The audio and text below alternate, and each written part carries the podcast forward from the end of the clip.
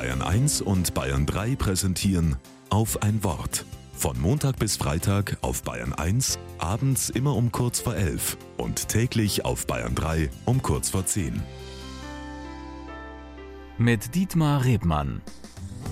Viele Menschen haben das Bedürfnis, einmal innerlich leer zu werden, aufzuräumen, Druck wegzunehmen. Denn wir leben ja in einer Erfolgsgesellschaft. Wer erfolgreich sein will, hat meist keinen Raum für andere Ideen, denn er jagt nur seinen Zielen hinterher. Oben auf dem Treppchen stehen, schneller befördert werden als andere, die erste Wahl sein.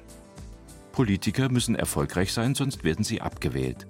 Vorstände müssen Erfolge vorweisen, sonst werden sie ersetzt. Eltern erwarten von ihren Kindern erfolgreiche Abschlüsse. In der Bibel steht allerdings eine große Mahnung. Wer sein Leben gewinnen will, wird es verlieren. Soll heißen, Erfolg hält nicht lange. Und wenn ich mit den kleinen und großen Misserfolgen und Verlusten des Lebens klarkommen will, dann geht das nur, wenn ich an etwas Größeres glaube. Weihnachten hat gezeigt, es tut uns gut zu glauben, dass da ein väterliches und mütterliches göttliches Herz alles Leben ganz nah bei sich hält.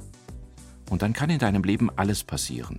Die Kinder werden groß, du musst eine neue Arbeit beginnen, musst in eine fremde Stadt umziehen, du verlierst einen geliebten Menschen oder du erfährst, dass du sehr krank bist. Es kann alles passieren, aber du wirst aus der großen Kraft Gottes niemals herausfallen.